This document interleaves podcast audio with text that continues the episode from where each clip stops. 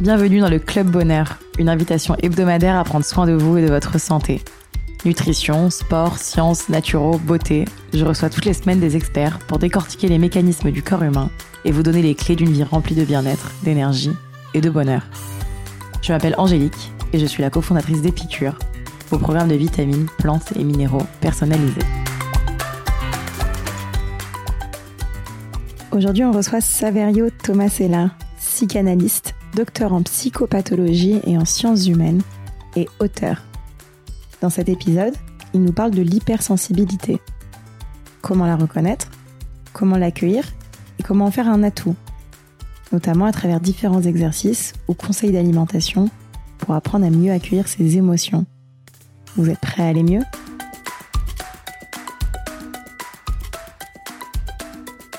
Bonjour Saverio. Bonjour Angélique. Merci infiniment de partager euh, ce moment euh, avec nous aujourd'hui. Avec grand plaisir. Pour vous présenter rapidement, euh, vous êtes psychanalyste, docteur en psychopathologie et en sciences humaines. Vous avez fondé le Centre d'études et de recherche en psychanalyse, l'Observatoire de l'ultrasensibilité qui, me semble, n'existe plus aujourd'hui, et la Journée mondiale de l'hypersensibilité. Donc, vous avez vraiment fait de ce sujet de l'hypersensibilité votre expertise. Vous êtes auteur de plusieurs ouvrages en psychologie, psychothérapie et développement personnel, dont À fleur de peau aux éditions Le Duc et Attention cœur fragile aux éditions Erol. Vous avez notamment reçu en 2012 le prix Nicolas Abraham et Maria Torok pour votre ouvrage Renaître après un traumatisme. Est-ce que j'ai dit tout bon? Oui. Très bien. Génial. Euh, alors, pour euh, rentrer euh, rapidement dans, le vif du sujet, euh, vous avez effectivement fait de, l'hypersensibilité votre sujet de prédilection. comment est-ce que vous êtes tombé, je dirais, passionné de, ce sujet? En fait, c'est une très longue histoire qui remonte à mon enfance. J'ai eu la chance d'être au lycée musical depuis le cours préparatoire. Le lycée musical, c'est comme sport-études, où on avait école le matin et après-midi, on était conservatoire, on, avait faisait de la musique. Et j'ai été euh, très intéressé et intrigué par le fait que tous les après-midi de chaque euh, journée, euh, nos professeurs au conservatoire nous demandaient de développer notre sensibilité ou admiraient, nous féliciter, nous encourager à, être sensible, à exprimer notre sensibilité alors que le reste du temps à l'école, et surtout après quand ça a été au collège et au lycée, parfois en famille ou dans certaines situations sociales, on me reprochait d'être trop sensible ou on reprochait à certaines personnes d'être trop sensible. Et donc ce décalage à la même époque, dans la même vie, hein, euh, entre des, adultes qui, mettaient en valeur la sensibilité de façon extrêmement forte, puisque c'était la clé de l'expression artistique euh, tous les après-midi. Et puis dans d'autres circonstances, au contraire, on, me reprochait ou on nous reprochait d'être trop sensible. Euh, ça a été pour moi une, grande question qui fait que je me suis rendu compte que finalement, la sensibilité était vitale pour moi dans ma vie, euh, mais aussi que socialement, elle était mal acceptée. ce qui fait que quand je suis devenu psychanalyste et que j'ai commencé des recherches sur le traumatisme, parallèlement, j'ai très vite voulu comprendre ce qui se passait du côté de la sensibilité. Et puis après, euh, l'idée d'une sensibilité plus élevée a commencé à apparaître et c'est comme ça que je me suis spécialisé dans les recherches sur la sensibilité élevée. Et du coup, est-ce que vous peut-être pourriez nous expliquer euh, un petit peu mieux ce qu'est l'hypersensibilité? Alors, hypersensibilité, c'est un mot euh, franco-français, alors que dans, dans, les autres pays, on parle de haute sensibilité ou de sensibilité élevée. aux États-Unis, on dit highly sensitive, donc hautement sensible. Euh, donc ça désigne une sensibilité plus élevée que la moyenne et ça correspond, ça concerne, pardon, 30% de la population. Les dernières études aux États-Unis et en Grande-Bretagne donnent même 31%, euh, à la fois chez les adultes et chez les enfants de plus de 10 ans. Euh, chez les enfants plus petits, la sensibilité élevée est finalement leur nature. tous les enfants naissent ultra sensibles et en fait c'est la société, la culture qui demande de moins euh, exprimer sa sensibilité ou qui demande même de, réfréner sa sensibilité et qui fait de nous des adultes moins sensibles. Et euh, comment elle se manifeste cette hypersensibilité? Comment est-ce que je peux reconnaître, par exemple, moi, Angélique, si je suis hypersensible ou pas? Alors, déjà, elle va se manifester selon quatre pôles. Le premier, c'est celui des sensations. Chez la personne hautement sensible, les sensations sont exacerbées. Euh, c'est une personne qui peut être gênée par les bruits, par les lumières ou la luminosité, par les odeurs, les parfums, par certains goûts, euh, par les étiquettes qui grattent, par exemple. Euh, donc une sensorialité exacerbée. Et je me suis rendu compte récemment qu'il y a aussi le phénomène des synesthésies, Qu'est-ce que c'est les synesthésies? Ce sont des correspondances, c'est-à-dire qu'il y a des personnes qui, en écoutant une musique, vont voir un paysage, des mathématiciens qui, en lisant des chiffres, vont voir des couleurs, ou au contraire, en sentant euh, un parfum ou en goûtant une saveur, euh, avoir euh, voir des lumières ou entendre des sons, etc. Ce sont des correspondances entre les différents sens. Chez les personnes hautement sensibles, les synesthésies sont souvent fortes c'est-à-dire que par exemple, une personne qui va être gênée par la lumière, ça va la gêner à d'autres euh, endroits de son corps. Ça peut provoquer, euh, par exemple, euh, comme l'impression d'entendre un son aigu ou alors d'avoir des démangeaisons sur la peau. Ça, c'est au niveau des sensations. Après, il y a le pôle émotionnel dont on parle beaucoup, mais qui n'est pas plus important que les autres pôles.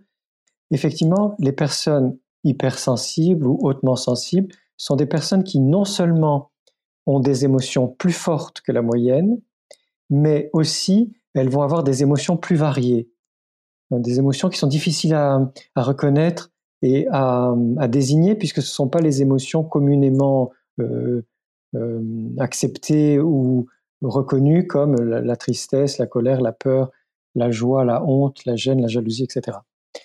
Et en plus, les personnes hautement sensibles sont des personnes qui euh, vont euh, sentir les émotions des autres, c'est-à-dire qu'elles ne sont pas simplement envahies par leurs propres émotions, elles peuvent être surtout incommodées par les émotions des autres, par exemple en arrivant au travail, dans un transport en commun, euh, dans un groupe, etc. Elles vont sentir l'ambiance ou certaines émotions qui circulent et qui ne sont pas encore tout à fait conscientes pour le reste du groupe.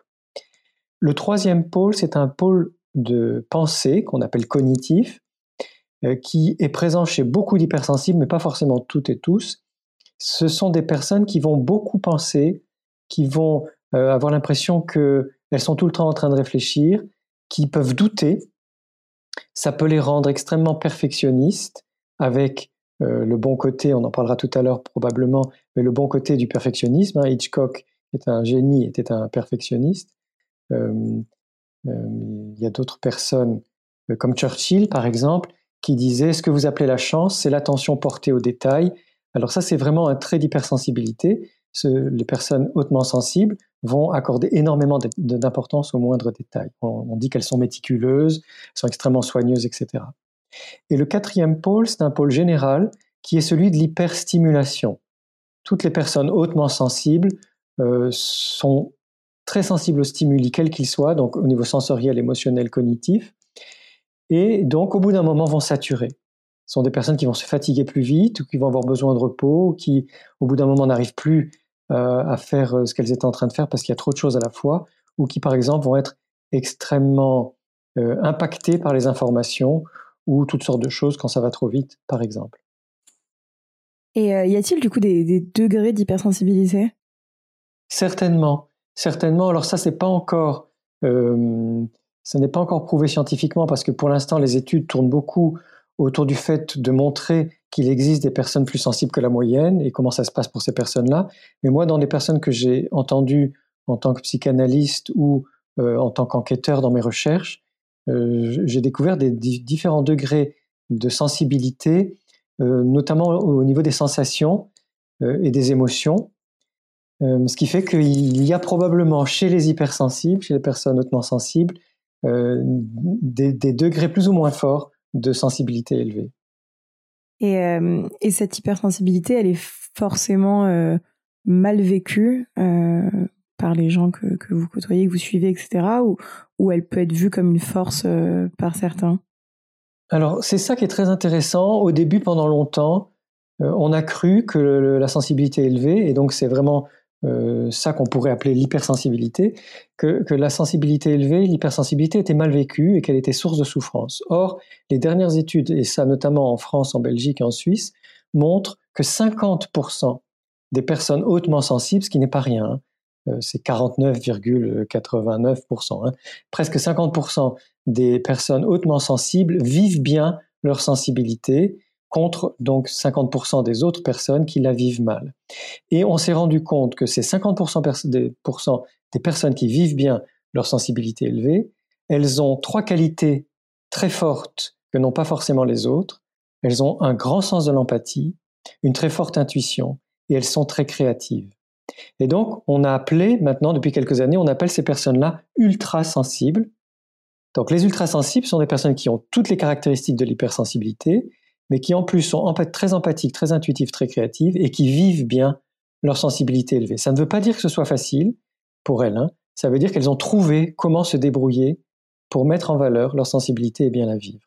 Au contraire, les personnes qu'on va appeler donc hypersensibles, elles, ont répétitivement des difficultés à vivre leur sensibilité élevée et souffrent beaucoup de cette sensibilité.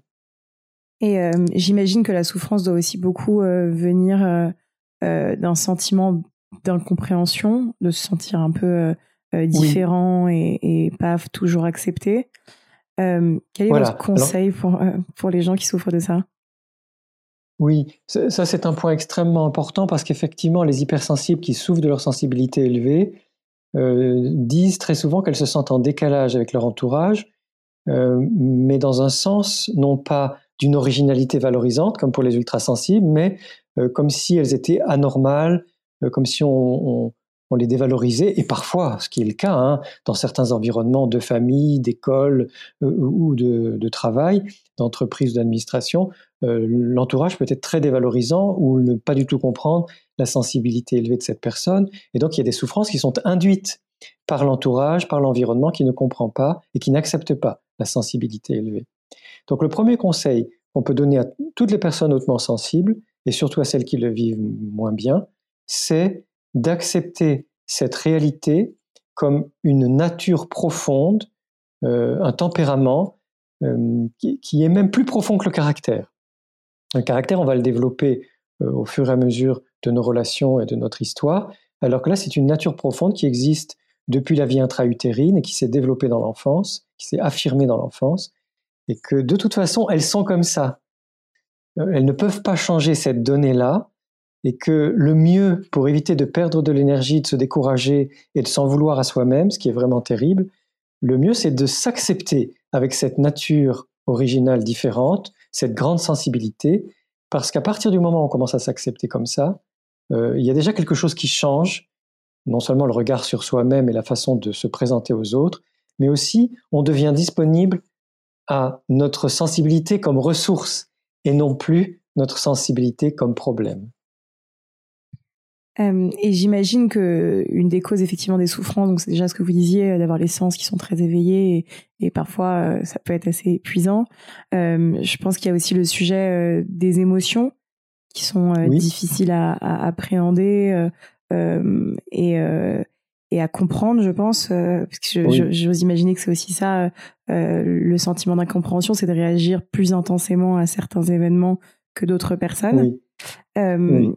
Comment est-ce qu'on explique déjà ça et, comment est-ce qu'on peut euh, apprendre à, réaccueillir euh, euh, ces émotions et, et, à faire la paix un peu avec, avec celles-ci Oui.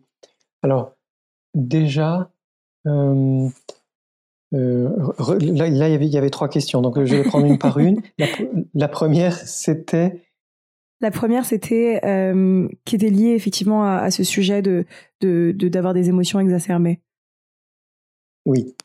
Alors, la question des émotions est très importante parce qu'elle est liée aussi euh, à, notre culture.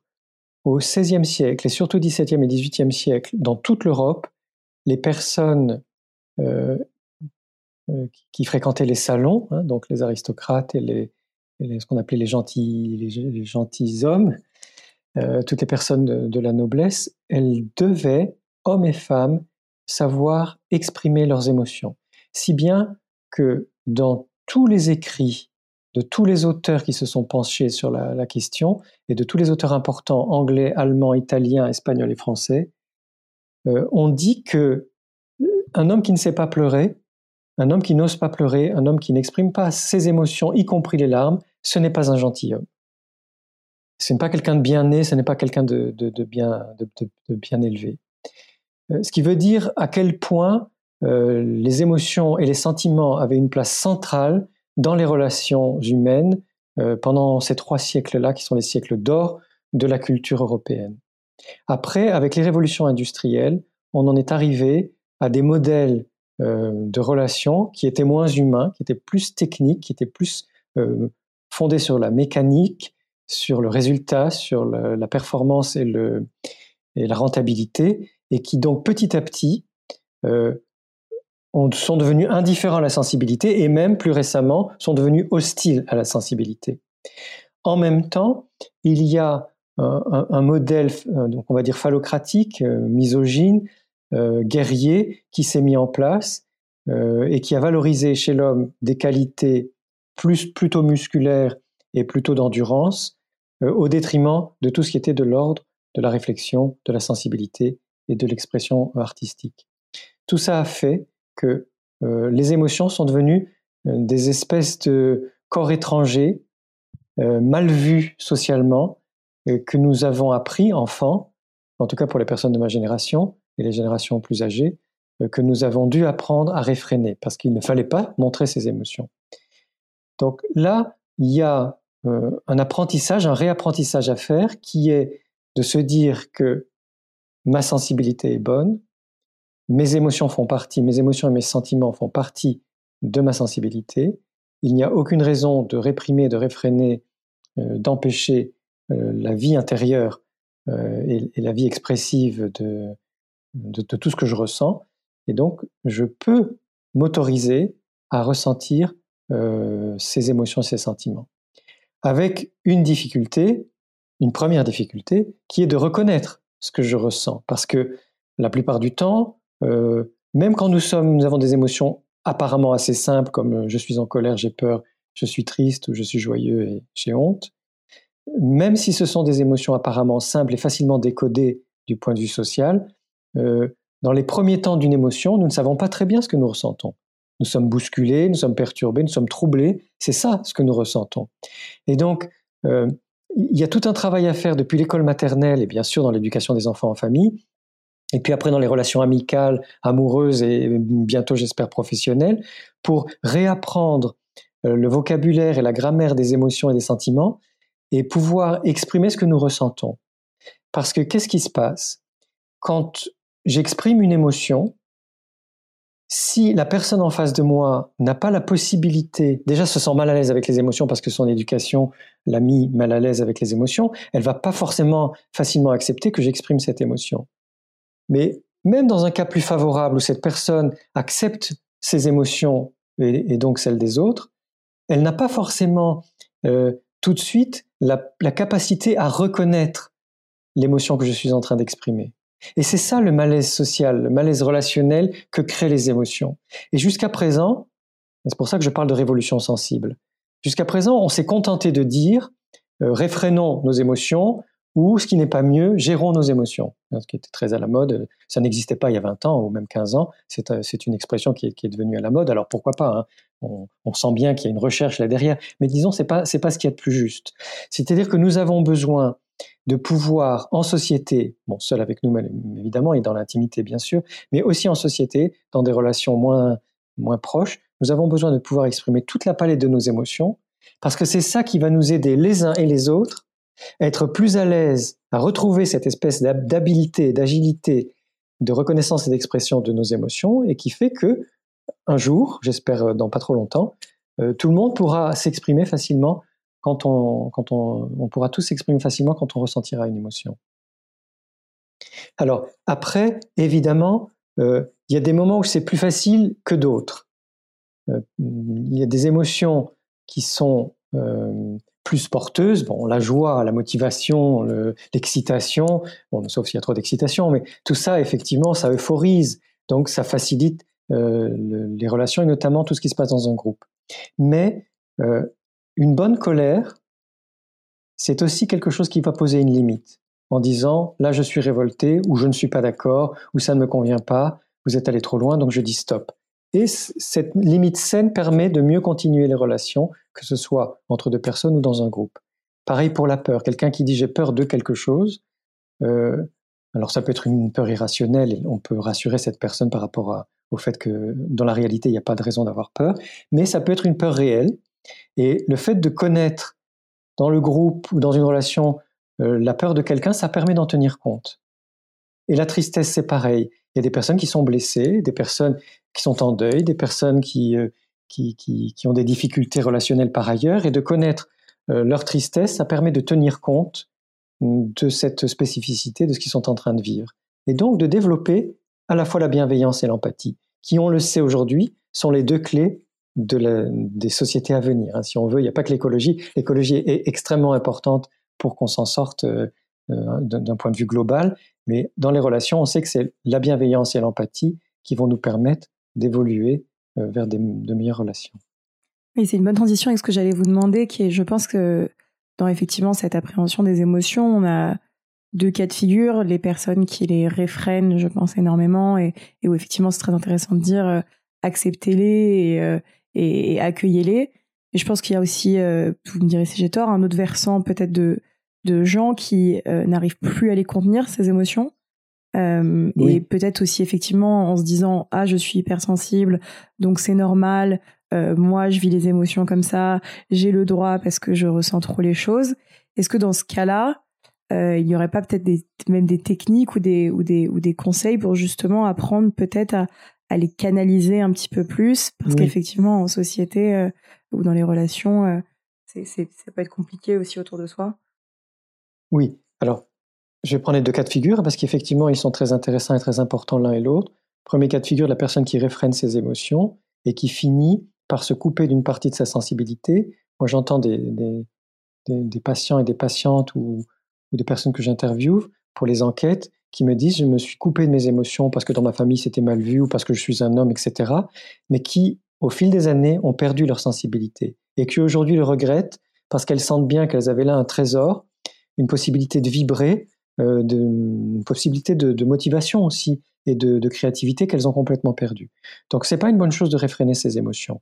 Qu'est-ce qui peut être bon dans ce cas-là? Par exemple, on est au travail.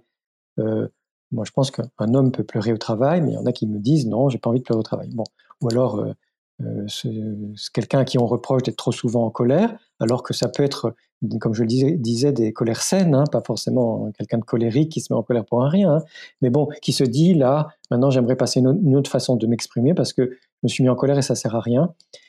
Donc, il ne s'agit pas de réfréner l'émotion, il s'agit de se dire, ce n'est pas le bon moment pour moi, là, dans cette situation, d'exprimer l'émotion. Donc, je prends conscience que je suis en colère ou triste ou, ou que j'ai peur, etc. Et je vais l'exprimer plus tard.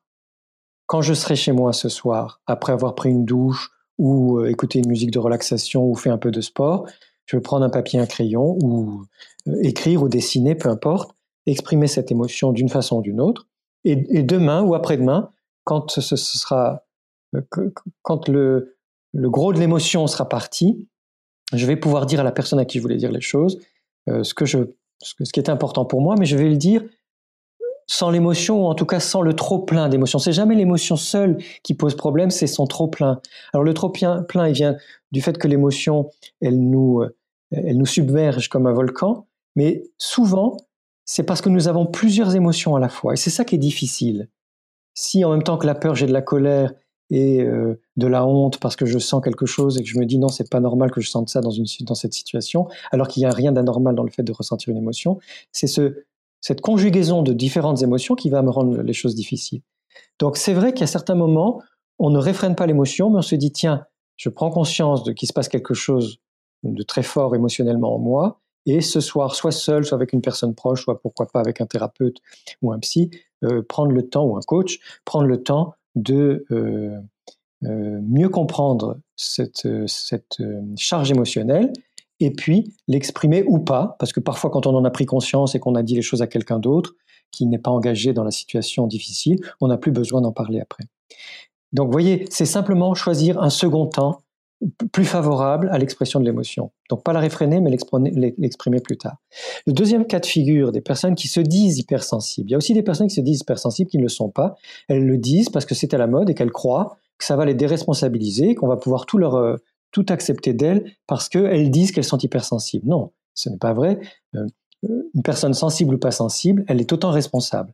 Il n'y a pas de perte de responsabilité sous prétexte qu'on serait hypersensible.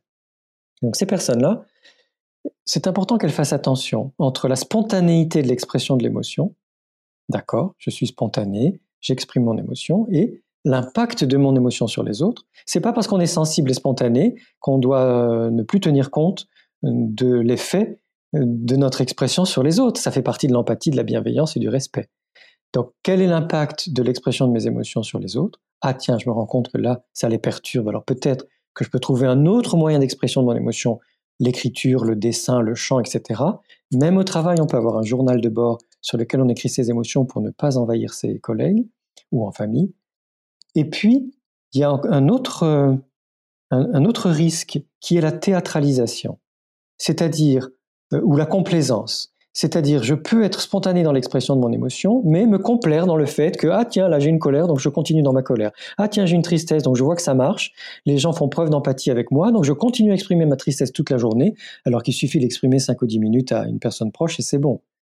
Donc là, il y a une espèce de, de conscience à avoir de sa propre façon de faire dans les relations.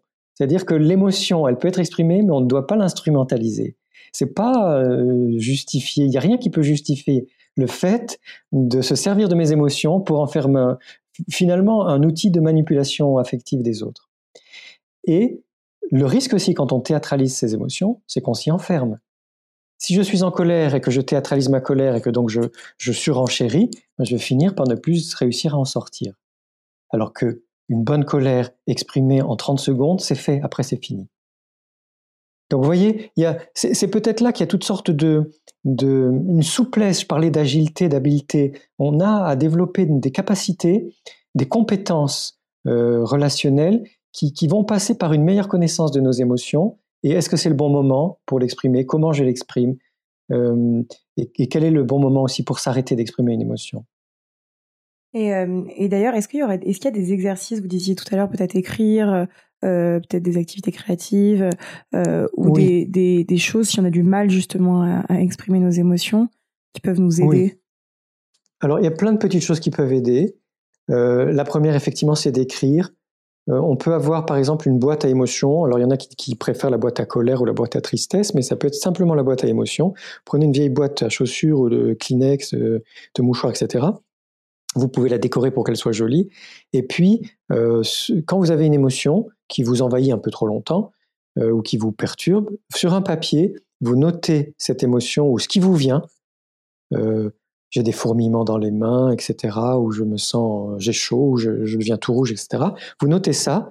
Alors si vous, savez précisément quelle est l'émotion que vous ressentez, ben vous l'expliquez sur ce petit papier en disant si vous en voulez à quelqu'un, j'en veux à ma collègue parce qu'elle m'a fait un coup euh, pendable et vraiment ça me fait du mal, je me sens blessé et vous pliez ou vous froissez le papier, vous le mettez dans la boîte à colère ou la boîte à émotions. Une fois qu'elle est remplie, vous jetez ça à la poubelle et c'est fini. C'est symbolique, mais en même temps, en fait, on se débarrasse des... Je vais venir à un deuxième exercice après, mais dans ce premier exercice, on se débarrasse de l'émotion par une action. En fait, si je mentalise l'émotion et si je tourne en rond euh, avec des idées, je ressasse, elle m'a fait ci, il m'a dit ça, etc., euh, ben, l'émotion, elle va rester. Alors que si j'agis en écrivant, je prends un papier, j'écris, je froisse le papier, je le mets quelque part, bon, je le mettre dans la boîte à émotions, mais je peux le jeter à la poubelle, cette action-là, déjà, elle me décharge de ce trop-plein. Donc pensez bien que, euh, toutes les personnes qui nous écoutent, pensez bien que l'émotion, elle a besoin du corps pour se décharger. Donc la parole, hein, c'est une décharge déjà corporelle, mais on ne peut pas forcément parler à tout moment. L'écriture va le permettre. Mais il y a des personnes qui n'aiment pas écrire, qui préfèrent dessiner. Donc on dessine, ce qui nous vient, euh, soit l'énergie qu'on reçoit, soit l'énergie qu'on ressent, soit la personne qui nous a fait du mal, euh, soit autre chose qui, va nous libérer de cette charge euh, émotionnelle. Après ça, c'est le premier exercice. Deuxième exercice, c'est encore plus simple. Ça ressemble beaucoup à la méditation bouddhiste ou à ce qu'on appelle la méthode Tipi, ou la méthode NERTI. Alors sans entrer dans les détails, ce sont deux méthodes nouvelles qui se sont inspirées d'une ancienne méthode qui s'appelait la méthode Vitose et qui en fait est une espèce de pleine conscience avant la lettre. Quand on a une émotion, on essaye de revenir au corps et de sentir ce qui se passe dans le corps. Par exemple, j'ai été contrarié en arrivant ce matin au travail. Je prends un exemple comme ça. Hein. Je suis contrarié et plutôt que de ressasser la contrariété, j'essaye de sentir ce qu'elle produit physiquement en moi. Tiens, j'ai la gorge sèche, j'ai l'estomac noué, j'ai une espèce de, douleur à gauche dans le ventre. Ah, puis là, je sens des fourmillements dans mes mains, hmm, les pieds un peu froids. Ah, la nuque, j'ai un endroit qui est un peu raide. Et la simple attention au corps, qui est souvent une attention qui va passer d'un endroit à l'autre du corps, au bout de deux à trois minutes, permet au cerveau de réguler et d'assimiler l'émotion. Ça veut dire que c'est fini au bout de trois minutes. Si l'émotion est très forte, on peut le refaire 5, 10, 15 minutes plus tard. Et généralement, au bout de deux, trois fois, quand l'émotion est forte, elle a, disparu. C'est-à-dire que notre corps a cette sagesse de se débrouiller de toutes les informations qui, le traversent pour peu qu'on écoute les sensations. Donc maintenant, il y a beaucoup d'études neurologiques qui prouvent que ces méthodes-là sont avérées et qu'elles sont efficaces. je quitte le mental, je ne me raconte plus l'histoire de l'émotion, mais je rentre dans le corps et j'écoute les sensations, et au bout de 2-3 minutes, c'est fini. La troisième méthode, elle est très simple aussi, c'est la respiration, elle est bien connue. Quand il y a une émotion forte, on observe sa respiration et on la ralentit. On souffle lentement. Le plus important, c'est l'expiration. C'est pas comme en gymnastique où on nous demande d'inspirer à plein poumon, donc ça c'est autre chose. Là, l'importance pour le système neurovégétatif et pour relancer ce qu'on appelle le système nerveux parasympathique, celui qui nous calme, c'est de souffler lentement et longtemps. On fait ça plusieurs fois et on laisse les rentrer. Au bout d'un certain moment, les signaux corporels envoyés euh, vont permettre à l'ensemble du corps de se calmer et donc l'émotion elle-même euh, s'apaise ou s'en va. Donc vous voyez, ce sont trois exercices extrêmement simples. Oui, et, ce qui est vrai, c'est que qui permettent de prendre un peu ce, recul-là sur son émotion et de se dire, euh, euh, je vais pas réagir tout de suite ou je vais pas m'en prendre tout de suite à quelqu'un ou et en fait, je vais peut-être attendre un petit peu parce que je pense que c'est ça qui est difficile quand une émotion surgit, c'est de se dire, oups, pause, je m'arrête. Voilà.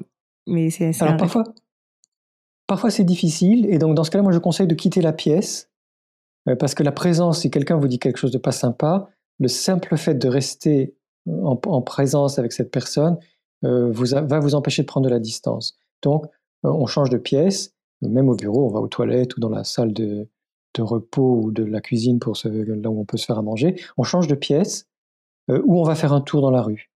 Cinq minutes suffisent euh, on peut s'octroyer 10 minutes si on veut, hein, et si on a le temps, mais le fait de quitter la personne, de quitter la pièce, d'être dans un nouvel espace, de se mettre en mouvement, ça aussi c'est un petit exercice très simple, une pratique qui va permettre de, prendre naturellement du recul. On n'a même pas besoin de se dire je prends de, la distance. Vous voyez, ce sont des choses en fait très simples, euh, de mettre le corps en mouvement et de, changer sa disposition dans l'espace. Ben voilà, ça, va, ça va créer un changement de perspective dans la relation. Donc, permettre à l'émotion de se calmer. Et puis, on peut aussi, notamment au travail, euh, cinquième petite pratique facile, euh, on pose les coudes sur la table, les, yeux dans les paumes des mains, ça s'appelle le palming en, anglais. On pose les yeux dans les mains, on ferme les yeux bien sûr, et on pose sa tête et ses yeux dans les mains, et on reste comme ça une, deux, trois minutes, euh, en, faisant rien, quoi, simplement en observant ce qui se passe et en regardant sa respiration, en étant témoin de sa respiration. Et ça aussi, c'est un petit exercice tout simple qui peut beaucoup aider. Et si on est en réunion, par exemple, qu'on n'a pas envie de mettre les mains euh, sur la table, les coudes sur la table et les mains, sa tête dans ses mains, eh bien, on ferme les yeux simplement. Il y a une, étude américaine très intéressante qui montre que si on ferme les yeux 30 secondes, euh, alors si on ferme les yeux une minute, c'est encore mieux, mais ne serait-ce que 30 secondes, le cerveau a un petit repos comme, comme une espèce de reset. Hein. on relance la machine au départ et le cerveau, ça permet au cerveau de repartir sur de bonnes bases. 30 secondes les yeux fermés, c'est pas grand-chose. C'est plutôt simple à, appliquer, effectivement. Merci euh, beaucoup, en tout cas, pour, euh, pour tous ces conseils euh, hyper, hyper concrets, hyper pratiques. Et, et je pense que, effectivement, ça, ça, ouvre un peu des nouvelles portes sur, sur ce sujet-là. Et je pense que aussi le fait de, de se reconnaître comme hypersensible, ou en tout cas d'accepter que qu'on a des émotions et, et, qu'il y a aussi des stratégies pour, pour mieux les accueillir, je pense que ça va en aider plus d'un. Donc merci. Euh, Alors j'ai juste une dernière, un dernier conseil à donner qui Tony alors, qui justement vous concerne directement parce que il a à voir avec l'alimentation et la santé. En fait, notre santé intestinale est très importante pour la régulation émotionnelle.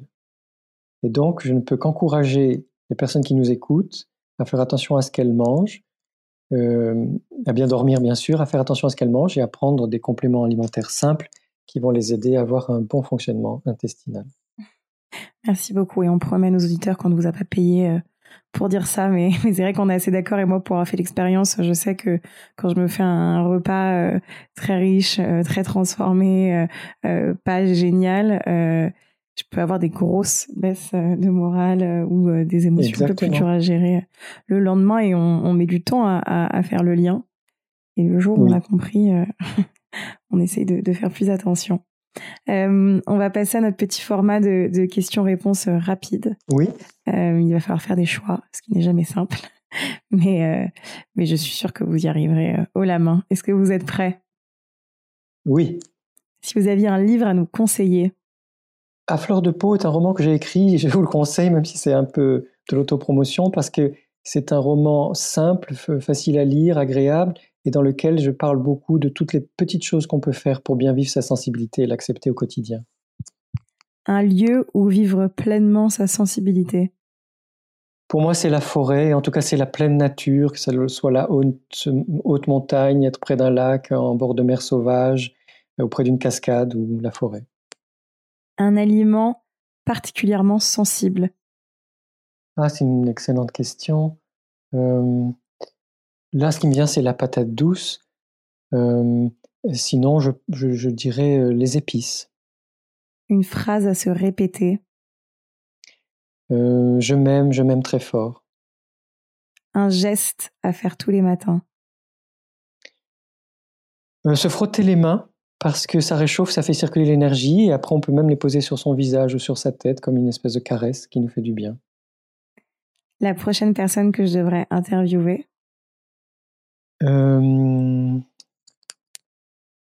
alors, Elise Boussilka, qui a fait une très belle découverte sur la sensibilité élevée, elle appelle l'Ultra Fantasy, voilà, qui est coach de vie. Et un dernier conseil à donner à nos auditeurs Prenez soin de vous, prenez soin de vos proches. Je pense que la qualité de vie, c'est extrêmement important et ne négligeons rien dans ce qui peut nous apporter une meilleure qualité de vie au quotidien. Et euh, si, on, si nos auditeurs aimeraient vous retrouver, donc il y a des différents ouvrages dont on a parlé, est-ce qu'il y a d'autres endroits où on peut, on peut vous retrouver? Alors, je fuis euh, volontairement depuis longtemps les réseaux sociaux. Euh, je suis un peu présent sur Instagram. Mes enfants m'y aident, donc c'est pas toujours moi qui réponds quand ce sont des réponses simples. Mais bon, à part Instagram, je pense que c'est très difficile de me trouver parce que je n'ai plus de site internet et j'essaye de me préserver, donc justement de préserver ma qualité de vie à moi aussi. Donc sinon, il y a mes livres et les podcasts. Ah, vous avez bien raison euh, de préserver votre qualité de vie. C'est particulièrement euh, euh, d'actualité en ce moment et, j'espère que les gens en prendront plus conscience. Merci infiniment, Saverio. Merci à vous, Angélique, avec grand, grand plaisir. Si vous sortez reboosté, remotivé, réénergisé par cette conversation, n'oubliez pas de partager l'épisode, mais surtout nous laisser 5 étoiles et un commentaire sur l'application Apple Podcast. Pour plus de contenu sur le bien-être et un récap de l'épisode, rendez-vous sur epicure.com. Et si vous avez des questions à poser à nos invités, on se retrouve sur notre compte Instagram, épicure. À la semaine prochaine!